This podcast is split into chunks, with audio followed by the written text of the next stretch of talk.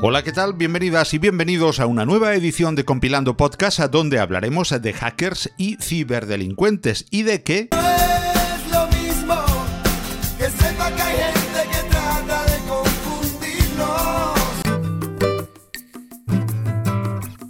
Pues no, no es lo mismo. Y aunque las palabras hacker y ciberdelincuente a menudo se utilizan de manera indistinta, lleva razón Alejandro Sanz. Aunque ambas palabras evocan imágenes de individuos con capuchas tecleando furiosamente en sus computadoras, su significado y connotación son fundamentalmente diferentes. Y están basadas, claro, en el cine y en las series, eh, y que a pesar de su valor artístico, pues han contribuido a esta confusión. Tal vez los guionistas se dejaron llevar por el dramatismo, o acaso las hackers los hackers en pijama no eran lo suficientemente cinematográficos. La Real Academia Española de la Lengua define al hacker, escrito también con J y Q, como Persona con grandes habilidades en el manejo de computadoras que investiga un sistema informático para avisar de los fallos y desarrollar técnicas de mejora.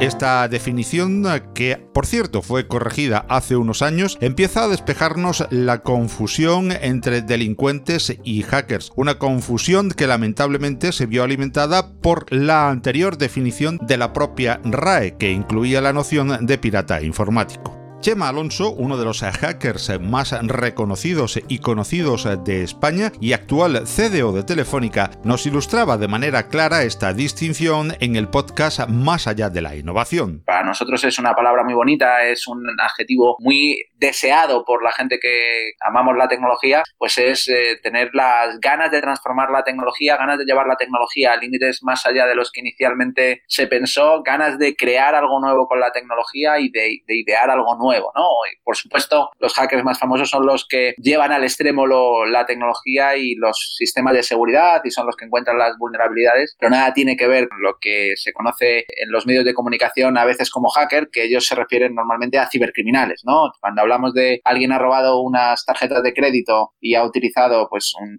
fallo de seguridad que se conoce hace cinco años, pues para nosotros no es un hacker ni mucho menos, es un cibercriminal. El hacker es el que encuentra la nueva técnica o el que descubre algo nuevo que amplía el conocimiento de los que amamos la tecnología.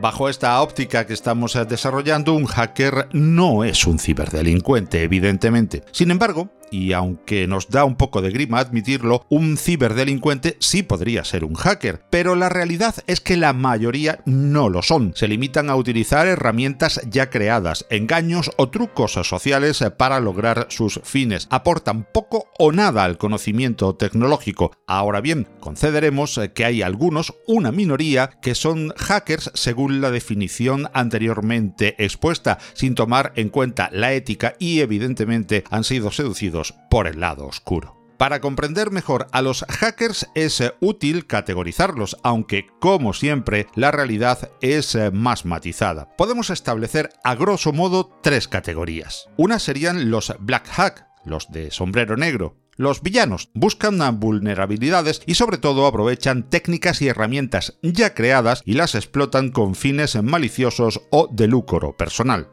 Por otro lado, tenemos los eh, White Hat, sombreros blanco. Los héroes del ciberespacio, sin duda alguna, trabajan incansablemente para encontrar y corregir los fallos de seguridad. Y entre estos dos tipos encontramos a los Grey Hats o sombreros eh, grises. Aquí las cosas se vuelven, pues eso, más grises literalmente. Vamos a tomar como ejemplo ilustrativo la operación Valkyria, donde Klaus von Stauffenberg y otros intentaron acabar con Hitler. Seguro que has visto la peli. Aunque su acción era claramente ilegal para las leyes de la Alemania nazi, es más, era alta traición, desde el punto de vista moral, algunos lo veían como una necesidad para detener la locura nazi. Había quien pensaba que no era la vía causar más muerte, aunque fuese la de alguien como Hitler. Otra sensibilidad pensaba que era un mal necesario y otros incluso hubiesen hecho una fiesta de buena gana de haber tenido éxito. De manera similar, los Grey Hat a veces cruzan límites legales leve o ampliamente, pero generalmente lo hacen bajo una ética personal que cada uno puede juzgar. Son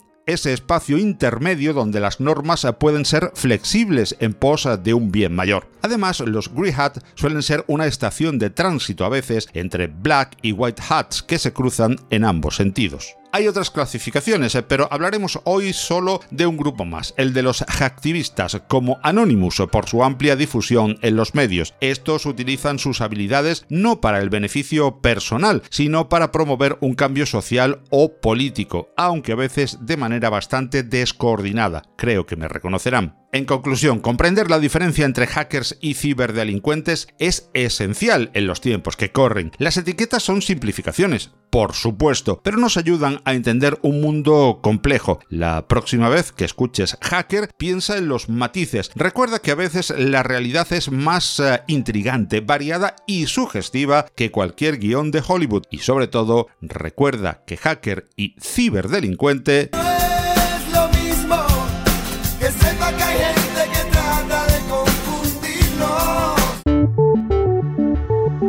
Esta edición de Compilando Podcast te llega bajo el auspicio de My Public Inbox, una plataforma donde puedes eh, contactar con cientos de perfiles públicos relevantes de muchísimos sectores, garantizándote la respuesta del contactado o contactada. Esto valora y recompensa tu tiempo y el de los perfiles públicos. Mediante la compra de tempos eh, podrás acceder a notables eh, contactos de múltiples ámbitos, cine, ciencia, televisión, música, arte, letras, innovación, tecnología.